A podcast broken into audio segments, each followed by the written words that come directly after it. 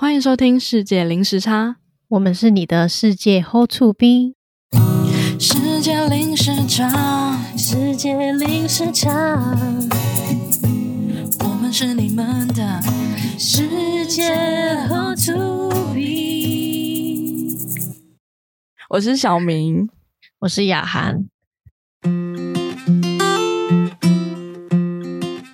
国在去年十一月的时候有爆发彭帅的事件，这件事情雅涵有听说吗？蛮沸沸扬扬，就是他忽然 PO 一个文说他被性侵，然后对对象是中国的高官，然后在二十分钟中的贴文就不见了，所以就是有很多猜测。是去年十一月的时候，彭帅是中国知名的网球选手，然后他在微博 PO 了一篇文，然后是说呃中国的前国务院副总理张高丽。就是胁迫他发生性关系，并且后续对他始乱终弃。那由于这这两个都是一个是政坛的名人，一个是体坛的名人，所以引发了高度的关注。但是这件事也很快的，就是被和谐了，就是像你讲，就是消失了。然后彭帅也消失了一阵子。那当然到最近，就是中国官方官媒或是相关媒体都有曝光说，哦，彭帅。好好的这样，但是事实上就是很多人都有猜测说他有可能遭受到一些胁迫，或者是是被迫出来证明他自己没事这样。那这件事情其实也还在进行中，我们就静观其变这样。那其实呢，就是彭帅这件事情引发大家到讨很多的讨论，但事实上呢，其实亚洲各国也都有类似的彭帅事件。那今天我们这期的主题呢，就是要盘点亚洲各国的政界丑闻事件。那我要今天要讲的第一个案件是马来西亚的案件。那这个案件叫做蒙古女郎案，也是当时在马来西亚掀起一波轰动的一个很重大的案件。那由于这个事情呢，从二零零六年发生到现在，其实也已经将近大概十五年的时间了。所以其实这个这个案件非常的长，而且可能很复杂，很多细节。对，所以我会尽量的，就是用比较简短的方式，就是把重点讲出来。然后如果有就是马来西亚朋友有需要补充的，也欢迎来，就是跟我们一起讨论。好，那这个事情呢是发生在二零零六年的马来西亚，但有一个蒙古的女人，她叫阿丹杜雅，我之后就叫她阿丹好了。阿丹她就是在马来西亚有被发现说她已经粉碎的尸体。那经过法医的鉴定呢，他其实在生前是先遭人枪杀，然后最后再用炸药毁尸灭迹的。那发生这个案件之后，很快就有三名嫌疑人被逮捕。比较特别的是呢，放下这个案件的主要两个凶嫌，就是开枪跟炸毁的那两个人，都是警察。那警察之外呢？他们当时的身份是副首相纳吉的保镖哦。那纳吉是副当时的副首相，对。那后来就是后来有当选成为首相。那当时因为我讲是二零零六年，当时是副首相这样。那另外一位呢是一个军火商，然后他同时是国防部的顾问。那这个人呢，他被指控是教唆杀人，就等于说警方是怀疑他说他呃那两个保镖去杀了这个蒙古女生这样。那这个案件呢，就是其实审审理时间很长嘛，因为从二零零六年到二零二零年还在庭审。那中间我就简单来说，他其实就中经过了几几次的这个判决。第一次的时候，两名呃涉案的被告都都被宣判了死刑。那到中间的时候呢，第二次的时候他又被宣判无罪，就是因为因为他们会上诉嘛，然后被宣判无罪。然后到了最后二零一五年的时候，在上诉的时候又被宣告死刑成立。所以最后的结果其实就是死刑。军火商呢，则是因为证据不足，所以是被判无罪。那为什么说这个案件不是一般的刑事案件？因为除了就是这三个被告其实都认识副首相嘛，就是当时的副首相纳吉，除了呃那两个杀人的警察，他们是他的保镖。军火商其实也跟纳吉就是算是很熟识的关系，因为他们两个有一起签订了一个呃潜水艇的买卖合约。这样其实只是认识的关系嘛，你也不能证明说他们那个。副首相纳吉跟这个案件有什么关系？但是最重要的是呢，在案件发生之后，出现了一位关键的证人。那那名证人呢，是一个私家侦探，他的身份呢是，他其实是军火商雇来的保镖。那目的是什么呢？是那个军火商呢，他一直被那个阿丹杜雅骚扰，所以他雇了这个私家侦探去当他保镖来保护他的安全。为什么他他是怎么骚扰他？因为那个阿丹杜雅呢，就是他每天都会到那个军火商的家门口。就是骂他，然后叫他出来，然后叫他还钱，就是他每天都会去那边骚扰他这样。那所以就是呃，这个侦探他就是在他家保护他，所以他知道这个状况嘛，所以他有就是嗯有劝说那个军火商要不要报警，但那个军火商就说不能报警，他说这样会动到上面的人，所以他一直都没有报警这样，所以就是还是任由这个阿丹每天就是来他们家门口骚扰他这样。所以，因为这个私家侦探是专门雇来保护他的嘛，然后而且是避免就是阿丹杜雅的骚扰，所以就是等于说他知道了一些就是他们之间的关系，因为他会问嘛。嗯据他的陈述呢，阿丹杜雅跟军火商跟副首相纳吉，他们都是有发生关系的那种关系，但是不是恋人的关系，就是有一些有性关系。对对对有性关系可是为什么那个侦侦探会想要跳出来指认这一切？哦，因为就是已经发生命案啦、已经被查到他身上，所以他才出来讲。没有查他身上，应该是说已经，应该说他就是被雇来当保镖，他没有想要杀人，就是他不知道这个杀人的案件，但是直到他看到了新闻，他们被抓之后，他觉得他知道这个这个案件是跟谁有关，因为他知道这个关系嘛，所以他就是等于说，呃，他就因为他有被列入就是证人，所以他就把他知道的都讲出来而已，就据他知道，因为他没有涉案嘛，所以他就是就他的角度来说，他就是把事实讲出来而已。就他的陈述里面，因为他们那时候有跟警方就是有呃连夜进行那个笔录，那他据他他就把他知道的都讲出来，他就据他所说，就是他们三个就是是有关系的。据他的陈述呢，就是军火商副手上纳吉他们之所以签订这个潜水艇。合约成功的关键就是在于阿丹有协助，就是等于说，可能透过阿丹的关系，就是有服务了副首相，所以他们有顺利完成了一项潜水艇的合约交易，那使得这个军火商的公司获得了巨额的收益。疑似呢，就是因为阿丹他没有获得他他们之前承诺，就是军火商之前承诺要给他五十万美金，应该是没有给他，所以就是因为这个分润的原因引发了纷争，所以阿丹才会从蒙古跨海到马来西亚去找军火商要这笔钱，所以他天天都到他家门口怒骂。那也正是因为这个举动，因为军火商也不能报警嘛，然后又每天不堪其扰，所以这个举动就是替那个蒙古女孩就是引来杀身之祸。哦，没有，因为我我看到，我为什么看到另外一个版本是说，因为他想要叫那个军火商跟他跟他老婆离婚，然后娶她，然后但军火商不要，因为他老婆家很有势力。呃，就是其实应该说，我找了这么多资料啊，他其实有很多版本，但是重点就是对说，呃，我等下会讲，就是其实现在就是一个死无对证的状态下，哦就是像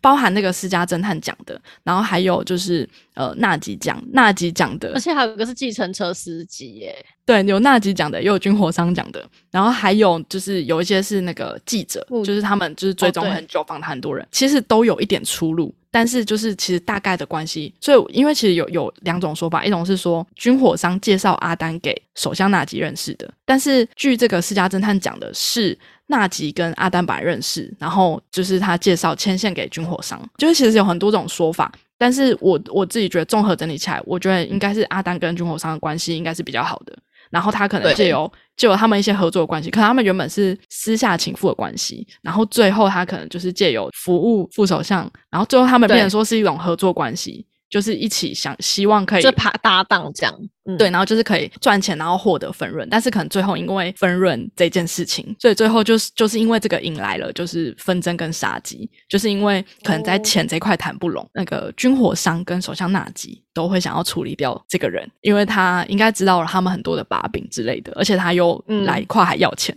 所以变成说就是。这中间的关系可能有很多种版本。总而言之，应该就像我刚刚讲，就是他们、他们两、他们三个其实应该是有一些关系的，都是可能是不为人知的，所以才会迎来这个阿丹的就是杀身之祸。这样，而且我看到有人说是，就是他表妹，就是阿丹叫他表妹把那个证据给他的政敌，然后所以事情才被爆爆发出来。他说本来纳吉的势力就是那些警察是不敢得罪他，所以本来没有人要调查这个事情。哦，对对对，因为其实他那时候呃势力很强，所以其实就就像我刚刚讲，就那个私家侦探他在那个笔录呃有关于娜姐的内容。最后要还押的时候，就都消失了，就只留下其他部分，然后只要跟副首相纳吉有关的言论内容都被删掉了，所以他才后来他才自己出来讲，就是他后来有发一个声明，就是把他在警局有讲的所有跟副首相有关的内容，他全部都再把它讲讲出来一次，然后所以后来又掀起了很大的这个这个讨论。你说侦探吗？对，侦探，因为他他不是说他在警察局就录的口供都都被删掉了嘛，对，所以他就自己出来发声明，这样直接讲就是讲他他在警局到底讲了什么，他一五一十的就全部讲出来。但是诡异的是，他第二天又发了另一个声明，撤回前一天对纳吉的所有指控，然后他就消失了。应该是他被威胁了。对，然后大家就怀疑说，那他应该是应该是非自愿性的更改，就是更改声明内容应该是出于非自愿。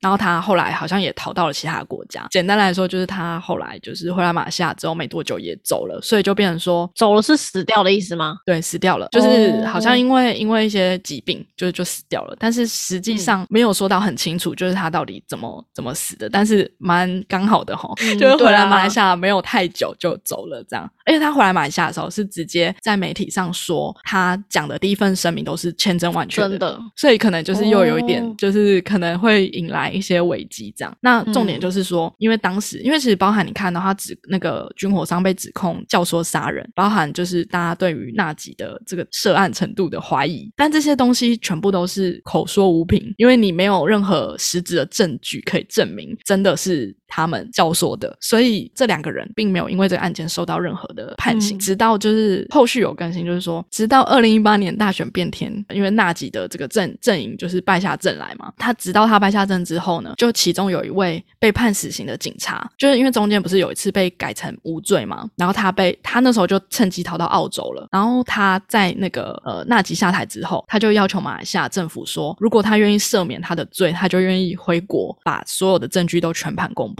但是马来西亚政府没有答应，所以就是他后来也没有，就是也没有回来，然后也没有讲所有的他知道的事情这样。然后第一名就是也被判死刑的警察，他那时候是就在马来西亚的监狱后刑嘛。然后他透过律师发布这个声明，他就是说直接讲说，就是纳吉下令他杀害阿阿丹杜亚的，就是他直接就这样讲了。然后所以后来就是有被并入这个法庭的申请，申请审核。等于说，这后续二零二零年的四月还有再庭审一次，但是结果就是还没有出来。对，但是其实经过了这么多人的指控跟时间的演进，其实相信大家心中都有一定的答案了，就是一定跟这两个人有关系。嗯，应该脱不了关系。我是觉得无风不起浪，但是其实你不觉得他就是已经知道这两个人不好惹，然后他还就是敢直接到马来西亚，然后直接到他们家每天这样骂。就是我觉得可以再聪明一点吧，对不对？你不觉得这个我这个我这个就很危险呢？嗯，但是我觉得他说不定真的是那个军火商的亲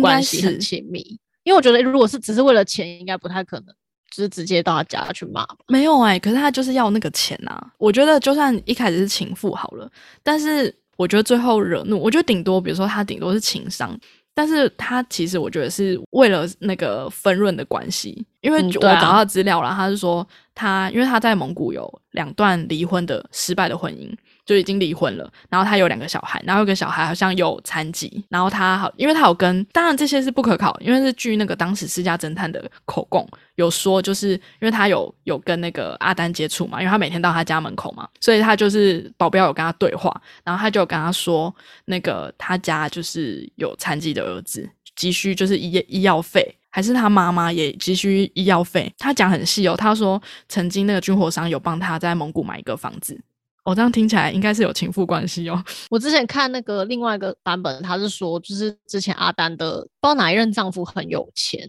然后所以他那时候好像有，就是有拿到一些赡养费，所以阿丹那时候好像算是蒙古国的什么名媛之类的。但也许没有军火商那么有钱啊，因为那个是私家侦探讲的，然后他就说，就是他的那栋房子就是好像被他哥拿走什么的，然后他需要急需现金哦，被他家他被他哥哥，对对对，他说那是他跟私家侦探讲说，他们有有答应他说要给他五十万美金，然后但是没有给，所以他才来这边跟他要，然后就是他那是私家侦探讲的，但是你说就是事实的真相，就是这个真的没有人。没有人可以知道，因为真的超多本。应该是没有人知道事实真相，可是应该是知道这女生应该是脾气很刚烈的。对，就是至少至少，我觉得这这三人关系应该是不言而喻啦。就然后可能跟案件也脱离应该脱离不了关系。他感觉是有头脑的，就是虽然他死掉了，但是他他不是说他透过他表妹去把证据给他证敌，就觉得蛮猛的。因为我看到的报道，我我看到的资料是，就是他本来就是要去马来西亚之前，他就是找他表妹一起去，他就说什么，因为他说如果他真的就是发生什么事情的话，那他就是有找他表妹，那所以最后是他表妹发现他都没有回来，所以才去警那个报警。但是你说那个那些证据什么的，因为如果真的这么充足的证据，那怎么没有被抓？因为我因为我真没有看到什么确切的证据啊，就是他们只是有指控，而且主要是那个侦探出来指控才这么正确的，不然其实好像警方没有任何这类的证据，还是被吃掉了，有可能哈，有可能，因为他不是说他连他的入境记录都不见了吗？对，所以那个在在那个私家侦探出来讲之前，应该是没有人可以查到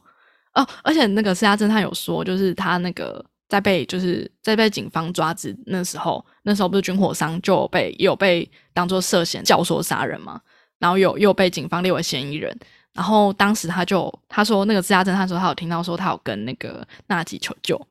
然后纳吉就说呃他已经早上已经跟警局局长总长聊过了，他说他不会有事，嗯，然后他后来就真的被判就就无罪释放。对，所以就是其实就是侦探，我觉得他讲，其实我我觉得啦，因为侦探他收到的消息，我觉得有可能军火商也不会跟他讲这么这么的，他不会把他所有的什么底细都给他，所以我觉得他知道的东西一定是比较有限的，就不一定是事实。可是有关系的人应该就是有关系，就是我觉得这应该是错不了这样。可是就是纳吉的影响力真的很大哎。对啊，因为他之前应该执政就是当局很久了。这个案件就大概到这边告一个段落，那我们就进入第二个菲律宾的总统叫杜特地。那他这个事件呢是有名的，哎，这你知道吗？我说，因为杜特地本来就是一个比较有争议的强人总统哦。那你知道他比较多的是他作风的引发争议。那那那，但是我觉得也是蛮特别的一个总统，就是比较大的事件是在二零一八年的六月三号。然后他在参访南韩的最后一天，他有办了一个飞桥的见面活动。然后他因为他自己有出书嘛，然后就用证书的名义就选了两个女侨胞上台。然后应该是选他觉得漂亮的。然后其中一个女性呢，他就对了其中一个女性指了她的嘴唇，然后就是说，就是如果他要证书的话，就要请她这样。后来那个，然后那个那个女生就是有点怀疑，就想说是真的吗？真的要请吗？然后然后下一秒总统就请下去了。哇，这么这么直接，然后那个照片就是迅速的，就是在网络上啊，就是各个媒体就大曝光，然后引发了各种社交媒体上的讨论。那女生运真的是很倒霉耶！就是现场的话，因为我觉得现场可能就有点类似那种见面会，然后所以现场可能就会觉得哇，我就是就是那种就是很像在炒热气氛，亲下去。没有起哄，但是就是可能亲完之后，可能就大家就会觉得哇，我就是就是大家的，就是反应是觉得很惊讶，或者是就是就是觉得是很气氛很热的这种状态。但是网络上的网友就是一片的挞伐，批评的声浪也是如如排山倒树而来。那很多人就说啊，他丢了菲律宾的人的脸，这样，然后也也很多这个 hashtag take 都是在讲这件事情。那很快，就是因为大家知道引发争议嘛，所以他的发言人就说啊，那个总统只是俏皮的小事啦，然后这是应该是菲律宾的文化，然后就立刻又被抨击说，哎，菲律宾好像没有接吻的文化，就是没有要接吻 陌生人的文化。对啊，比较特别的是，就是如果是呃杜特地的支持者。他们都会觉得说这没有关系，他觉得说这个是这个是你情我愿的啊，亲吻跟他的执政事业没有关系，就他觉得不影响他总统执政的专业。支持者的说法都是这样，然后但是还是女权女权团体还是不断的谴责他，就是他贬义的女性，还甚至还发起了这个游行。那个总统他当时就意识到，哎，事情好像有点严重。所以他觉得他他就有说，如果有够多的女生抗议的话，他愿意请辞这样。那后来，然后后来就是没有。对，我是说后来有够多的女生抗议吗？就是就是有游行啊什么，但是他可能觉得不够多啊，因为够不够多不是他决定的嘛。对啊，对对对，其实就是这个总统他也不是走这件事情。他其实有蛮多事情的，然后我就简单讲个，简单讲个两件，就是他作风就是比较，就有点有点轻浮的那种，然后比较知名。我觉得他是心狠手辣的人，因为我其实我我是有听说他有在就是反弹啊，有一些做法，他是扫毒，直接就是枪毙那个吸毒被认为有吸毒的人，就是直接叫警察就地枪毙。所以他之前就是反正他蛮多作风很强，硬这样。，对，蛮强硬的，但是他在就是女性这一块的新闻也是很多。也是没有在尊重女性的总统吧？对，就是就是我简单讲两个比较比较知名的，一个是女传教士事件，二零一六年有发生一个澳洲女传教士她在监狱被犯人奸杀的案件。那时候他就说，一方面我很生气他被强暴，然后接着就开玩笑的说，但是她那么漂亮，我想身为市长应该第一个上。然后这个发言的影片一曝光之后，就是引发了各种舆论的攻击，然后他就在同年就是一个礼拜。就道歉了，就针对这件事情道歉，就是这这个还蛮不应该开玩笑的事情，就是就很敢讲这样，也是我觉得是会很有争议的事情啊。另外是呢，他本身的情感绯闻很多，就是他呃蛮好色，而且有很多女朋友。他就自己就说，在节目中受访的时候就有说，他想不出来自己有几个女朋友，就是他数不出来。然后他有说，他如果没有女朋友，他会死掉。他觉得他他有回应说，就是他觉得自己有性需求很正常。他说他跟他太太已经分开了，他又不是性无能，他可以怎么办？这东西留着不用吗？就是很会开玩笑这样，但是就是他的所有的这些言论啊，或者是常常都会引发这个媒体的讨论。但是也有，就是我有看到有菲律宾的人，或者是其他地方的人，他们的看法就是说，菲律宾人就是蛮健忘的。就是虽然他发生了这么多事情，可是很快就会忘记，然后他可以又继有可能又继续当总总统，然后也不会觉得，对对对，嗯就是很快这件事情就会被熄灭。这样最新的消息就是他去年十月份的时候，他有宣布说他二零二二年就不会再竞选了。所以他就是最多就是到二零二二年，他就会退出政坛。他没有因为之前那些事情而下台，但是他就等于说他会在任期结束之后就不会再继续做，在二零二年就会退出政坛这样。那第三个的话是北韩的事情，就是北韩有一个是高官性侵案，它就是 Daily NK 的网站还有报道说在，这很新哦，就是也是去年发生的事，在北韩的黄海北道的沙里院工业大学爆发了一个丑闻，就是说该校的劳动党的委员会朴信书记，他就是涉嫌利用自己的权势性性侵女学生，然后受害者超过四十人。主要呢是因为这个大学里面有一个二年级的学生，他勇敢的出面去告发这个五十多岁的书记的受刑，后来就是足球场对他进行公开的审判，那最后就是有判刑，判刑八年。怎么感觉有点低？对，然后这个案子也获得就是北韩领导人金正恩的重视，就是他特别下令说一定要彻查。这样，据调查呢，就是这个朴信他有婚外情女性就有十多个，然后都是迫于他的情势跟他交往，因为他的书记的这个权力是很大的。嗯他说在学校里面是比校长跟教授还大，那书记是谁派过去的啊、正就是朝鲜劳动党啊，哦，所以他是政党的人。对对对，是政党的人，一党独大嘛，就是中呃，就是北韩的主要的主要的政党就是朝鲜劳动党这样，然后所以他们可能就会派书记在学校，然后他的权力甚至凌驾于校长跟教授这样。可是我觉得很怪异的，就是像领导者自己本身也是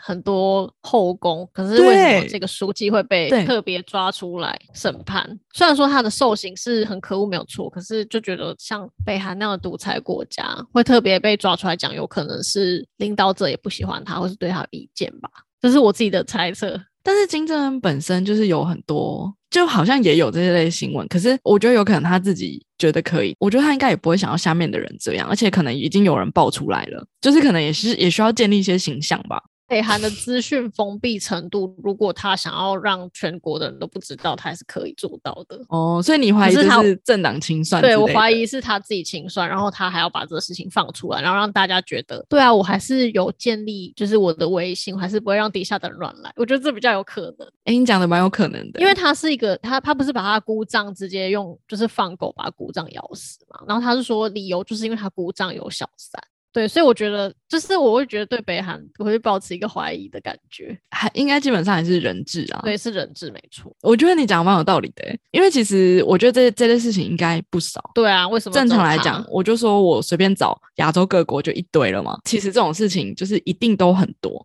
只是他在说有没有被判刑，或是有没有被抓出来。那可能就取决于那个国家是民主开放的政权啊，或者是这个嗯国家，那是不是就是很容易就会被爆出来？但是如果嗯是独裁的，可能是不是就要看当局愿不愿意保他？对，就是资讯，因为他们控制资讯控制的蛮严密的。错。然后就是再补充一下说，其实除了这一个学校这个事件之外，其实还有蛮多就是脱北者，他们都有爆料说，就是其实北韩军嗯中的性暴力跟性骚扰问题十分严重，因为北嗯韩军中也有不少的女兵，她们其实都有受到长官的骚扰跟性侵。其中有一个事件，就是有一个年仅十八岁女兵就有长期遭到直属长官的性侵，然后还不幸怀孕，然后只被那个直属长长官带去密医去去堕胎这样。拿掉，对，然后听说她就是在堕胎回来之后，又持续在被遭受遭受到性侵，然后直到就是有有一个军官他有发现，然后才爆出来。然后爆出来之后，你知道结果是什么吗？结果就是那个女兵就是因为生病的理由被除名，就是被开除。所以反而是那个人还是没有受到制裁。对，然后其实就是在北韩啊，如果就是事情爆发之后，军方都会认为说哦这都是女性的问题，应该要他们要自己去隐瞒这些事情。所以是也是重，就是男女平权非常不平等的国家。对，就是可能就是顶多就是你，因为他们其实比如说要进进军队算是蛮蛮好的这个工作吧，或是蛮好的职位，所以很多人女生是想要进去的，所以就刚好就是可能上面的长官就可以利用这个权势，就说，哎，如果你让我呃上啊或者什么，我就可以，我就可能比如说保证你可以在这个位置好好待啊，或者是你有机会就是可以升啊，就是用权势的方式去威逼利诱下属。然后得逞，这样其实就是在这种部队，如果是男女混合的状况的话，就是其实，在北韩军中这种状况也是蛮乱的，而且他们的政治部回应还蛮蛮夸张的，就是针对那刚刚那个十八岁那个性侵的那个案件，不是被发生吗？然后他们的军团的政治部有回应，他说，男人到这个年纪本来就会犯点错啊，然后他说部队是男女混合，所以有时候也会发生这样的事情。嗯，就是讲的很正常、理所当然的样子。后来被除名的那个女下属很气愤嘛，因为她就是直接被就是除名掉这样，然后军队还呛那个女下属说：“你应该要庆幸你只是鉴定除名，而不是因为你怀孕而不名誉除名。”就是他还怪她怀孕是不名誉的事情。鉴定除名跟不名誉是差在哪？鉴定除名就是他可能觉得说，哦，他是用他生病的名义，就是就是除名嘛，就是他哦，就鉴定出军队不适合。，对，然后但是如果他是用他说你你要庆幸你不是因为怀孕而不名誉除名，就一个是生病除名，一个是他因为你你犯了一些不名誉、不道德的事情，所以被除名。那不名誉除名会有什么下场？还是就只是就是比较名声比较不好听而已？对，就是名声名声不好听，可能之后的人也会，就是你要找工作，可能也许就也不好找，因为你就是前一份工作就是被不名誉出名，就是大家可能就会问你是怎样发生什么事情，这样就是你会成为你你人生的污点吗？虽然这件事情本来就是人生的污点，但是他们不觉得是他们错，然后反而是怪怪罪女生。我觉得就是其实，在军队应该更可怕，所以就像也也像你刚刚讲的，就是其实看，就是其实我觉得这件事情应该是很常发生，尤其是在如果是独裁国家，就是他们其实只手遮天啊，就是其实没有人可以可以挑战他们啊，他他网络讯号关掉之后，可能就所有的事情都没办法被他们只有揭露了他们好像只有内网诶、为了要监控，就是而且他们可能军队又是最重要的单位，然后又是政党，所以变成说军队跟政党的长官可能就是掌握所有的权利，就是他们想要做什么就做什么，然后也不会有什么私人的报社或者是媒体去爆出这些事情，对不对？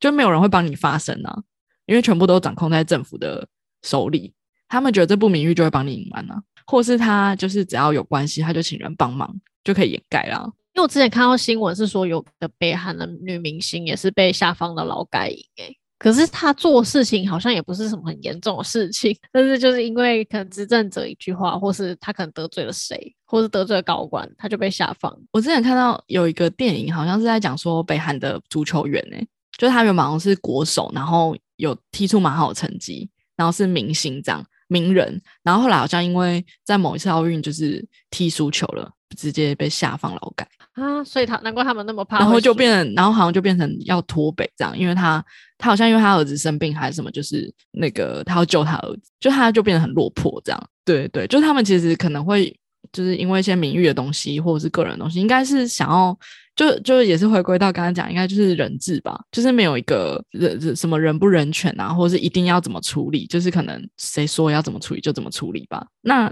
进入最后一个，就是刚刚讲到北韩，那一定要顺便讲一下南韩。那南韩的话，我找的这个的话，就是它主要其实是跟演艺圈有关，但是它也有牵扯到政府官员跟警察，我觉得还是特别列出来。而且这件事情很大啦，就是其实应该大家都知道，但我不确定雅涵知不知道，这是什么事情？叫胜利门事件，你有听过吗？请听你道来。那胜利，呃，胜利其实他其实是一个艺人呐，就是他是 Big Bang 的一个成员，Big Bang 是韩国就是很红的一个呃团体。那里面的一个成员叫胜利，是艺人吗？对，他是艺人。哦，有看到新闻诶。那他其实是在二零一九年有被揭发，他说因为这是呃韩国娱乐圈的性犯罪的丑闻。那因为他当中除了牵扯很多韩国的偶像名人，还有包括政府官员跟警察，所以是一个在整个 K-pop 行业中啊，算是涉涉案程度很大一个案件。所以他其实应该说他这是一个综合事件。那它里面主要包含两个小事件，第一个呢是那个金像教暴力事件，因为那个胜利啊，艺人胜利他有在首尔开了一个夜。夜店，那叫 Burning Sun，那 Burning Sun 里面就有发生一个这个暴力事件，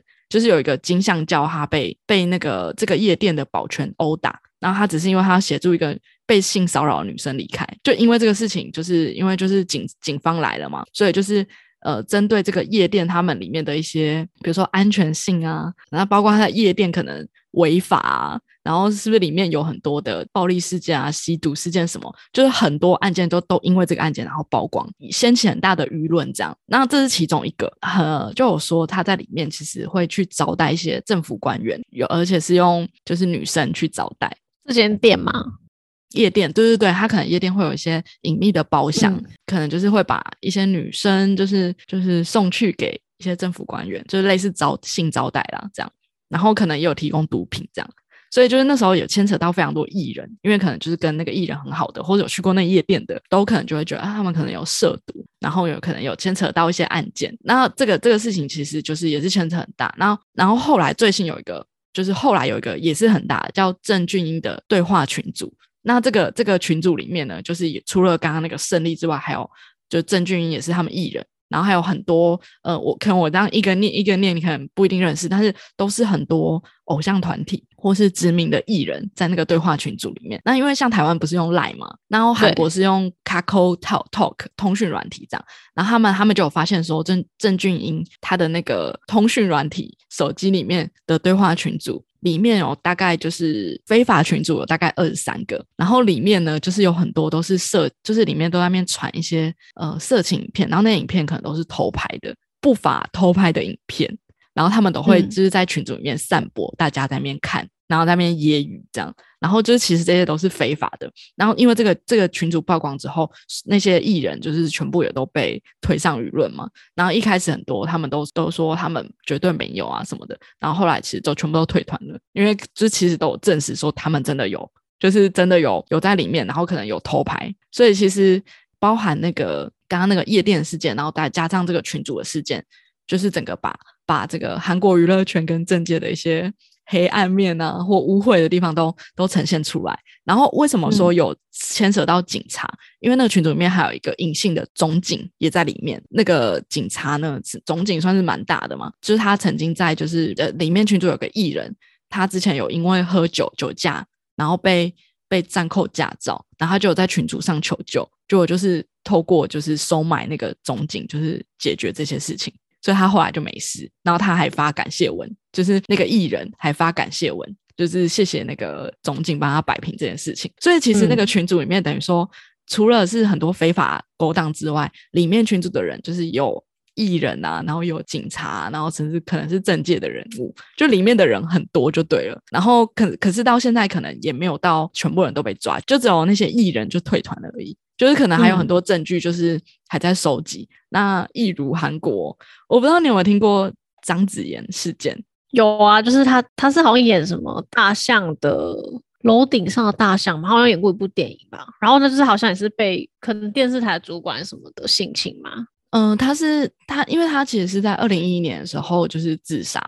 哎不，二零零九年自杀，然后二零一一年他的遗书就是有被公开，然后就有说他长期就是被迫要要性接待或者是性朝贡，要跟各种政商名流、政府官员，或者是哦，里面还有讲到很多会长、很多品牌哦，就是什么乐天集团会长，然后烧烧酒品牌的会长，还有什么 TV 朝鲜社长、朝鲜日报社长、记者。然后连就是什么国会议员、法务部前部长，就是超多人都有被爆说，就是有接受这呃性接待，就是那个女生有被遭到公然猥亵、性虐跟结扎。重点是这件事情经过这么久，最后都因为证据不足，所以没有人受到制裁。就是其实包含那个什么记者啊，什么也因为没有什么证据，因为他他好像涉嫌说他有猥亵那个张子妍。但是因为没有没有证据就被判无罪，所以其实所有的就是刚好刚刚刚讲胜利门事件到张子妍事件，其实并没有，其实看不出来有任何的政警界人士因此受到惩罚，就最后他们还是平安无事。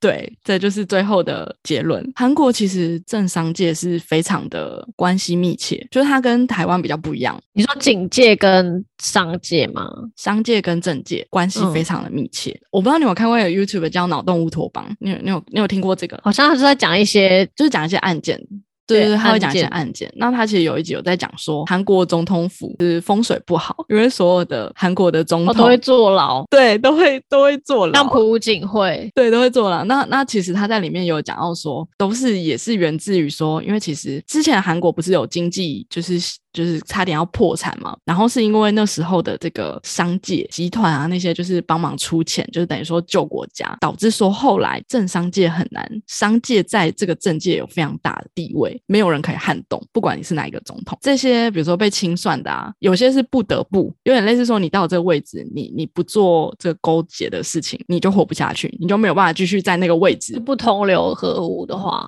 对你没有办法继续待在那个位置，其实你很难就是在这个已经勾。很深的地方，干干净净的待着，因为整个组织都是这样。就是我今天介绍的四个事件都讲完了，想要就是跟跟雅涵讨论一下，你觉得政治人物的私事跟职务应该区分吗？就是你的意思说他的私德好不好？跟他做的职务有没有关系？就是如果说他是一个有小三外遇，然后他可能做人非常不好，但是他他在他的职务上面做的很好，那是不是该原谅他的这些行为？对，你觉得他应该要为了他，比如说道德瑕疵的事件，然后下台负责吗？就你的观点？可是我觉得人就是这样，如果你都不知道的时候，你都觉得没有关系。可是当一旦被发现他有这样子的行为之后，还是会对他印象不好吧？因为如果他是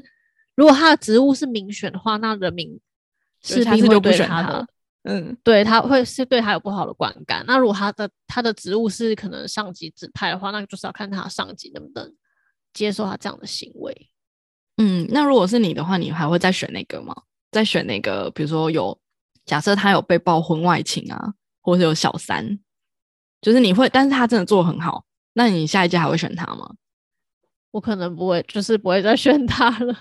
因为其实我我有发现啊，就是在亚洲国家，尤其是就台湾也是啊，就是他们都会呃，基本上如果是政治人物，如果他爆出一些什么婚外情啊、小三啊，或是怎样的事情，基本上好像就会对那个那那个政治人物就是扣分嘛，然后就会觉得他可能应该要道歉啊、要下台啊、要干嘛。我记得那个美国，美国他们可能就是报这些事情，但是他们不觉得这个有影响到他的职务，因为他觉得这是你的专业，就是跟你的。私德没有关系，所以其实我我自己是我自己有一部分是赞同这个理念。那我觉得另一部分是，我觉得要看说他的这个道德瑕疵事件到底是多严重，多严重吧？对，如果假设他是已经有像我们刚刚讲那些案件，其实都是已经违法了吧，都是已经是刑事案件了。那如果有涉嫌到这些刑事案件，我觉得必须要依法的支承办。但是我觉得他要不要下台负责这件事，我觉得倒是跟我我是觉得是跟他私人事情没有关系。我觉得比较他应该是要负责是他在他在位期间做的一些决策。或者是政策，如果是有问题，他要负责下台。但是如果只是什么婚外情，如果不是刑事案件的话，那我觉得是他个人的事情。我比较，我比较觉得应该要看重的是他个人个人的能力啊，因为我觉得人非完能啊，我觉得不不会有一百分的人，就像王力宏都已经。跌落神坛了。我我觉得世界上不会有完美的人，只有被塑造成完美的人。就是我们就是看他好的地方就好了，就是不好的地方，我们只要他那个不好的地方不会影响到这个他的工作，或影响到这个就是他执行上的。可是如果他连他自己的下半身都管不住的话，我觉得那他他自己可能就是应该说，我觉得对啊，就是他如果说他已经招明，他已经招。当然，感情的事情是很难说。他说明只是下半身管不住，可是他上半身就是很聪明啊，就是他说明他在治治理上真的做得很好。那如果他下半身管得很住，可是上半身管不住，那可能就跟杜特地一样吧。对，哦，他还是可以当总统，但他私德非常不好。对对对，但是人民没有其他选择。那如果是这样的话，就只能 就就是只能接受。我觉得有点像是在做那个、欸、个人的品牌，就是你有点像是说，你知道这件事情可能跟他工作没有关系，可是你他的形象就是会扣分。对，就是你看他脸，你就会说啊，他就是上人厌次好像 有对对有有拉着小三去逛街什么的。对对对，所以可能就是我觉得变成说他不会，我觉得他不用直接，因为也没有一个规定是说你你比如说你有小三你就要下台，就是好像没有这个规定嘛。那我觉得他可以不用因为这个负责下台，但是他就是要去承担他的形象，就是会打会会被扣分，这是他自己，因为他要么就不要被拍到嘛，或是要么就不要公开公然猥亵或是公然做这些事情嘛，就是他自己的品牌管理，就他自己个人形象管理，他自己要负责。但是我觉得是跟就是他做的事情，我觉得我是觉得我是觉得可以分开，因为像比如说有一个教授，他比如说他真的研研发能力很好，可是就走他可以研发出来，但是他他有小三，那你你就你就会觉得叫他不要研究了吗？因为我觉得要看呐、如果你是走专业路线的，我是觉得看专业，但是如果你像公共人公众人物，他是需要形象的，那那他可能这部分就会成为他扣分啊，或者是他形象塑造上很重要的东西，很重要的一个一个一环，那可能就因此扣分。但是我觉得倒是跟他治理能力，我觉得没有，我自己是觉得没有关系。对啊，可是我是觉得，就是可能有时候也是媒体会一直报道相关的事情吧。但是我是觉得还是回归到，如果他真的有外遇，他还是要对他自己的家庭负责。就是其实我们就是只是吃瓜群众，所以可能跟他的家庭没有什么关系。哎、你这样讲话，我想到彭帅事件，因为张高丽他老婆据说也在现场、欸，而且还帮忙把关。彭帅写的啊，对啊，嗯就是就是，其实我自己是觉得很多高官，包含那个啊，那个马来西亚刚刚讲那个事件，蒙古女孩事件，也有说就是纳吉的夫人是幕后的黑手，然后据说在现场他也在。我觉得就是可能高官的世界，或者是因为我们现在可能还年轻，虽然也不年轻，但是就是跟他们比，就是我觉得说不定在就是婚姻上面也是一场，只是一个一个工具而已。甚至我觉得你要说他们到底有没有爱，我真的不会有。个利益交换吧。对，所以我觉得可能要到我们老的时候，等你啊，等你老的时候，看想法会不会变。二十年后，我们再来 看一下说你觉得这件事情就是有没有有没有什么不一样的看法？再看有没有改变，对对对，所以那时候你就觉得都可以，会不会？已经社会化。对，啊，因为因为我想说，他们不可能，他老婆不可能不知道啊，那为什么不离婚？那一定是有不一样的考量吧？你说是爱吗？我不知道。这个世界太复杂了。最后就是问一下听众朋友们，你们觉得这是真正人物的事实应该要跟植物区分吗？如果有你们有任何想法，就是欢迎到 IG 跟我们分享跟讨论。我们今天的节目就到这边告一个段落，那我们下周见，拜拜拜拜。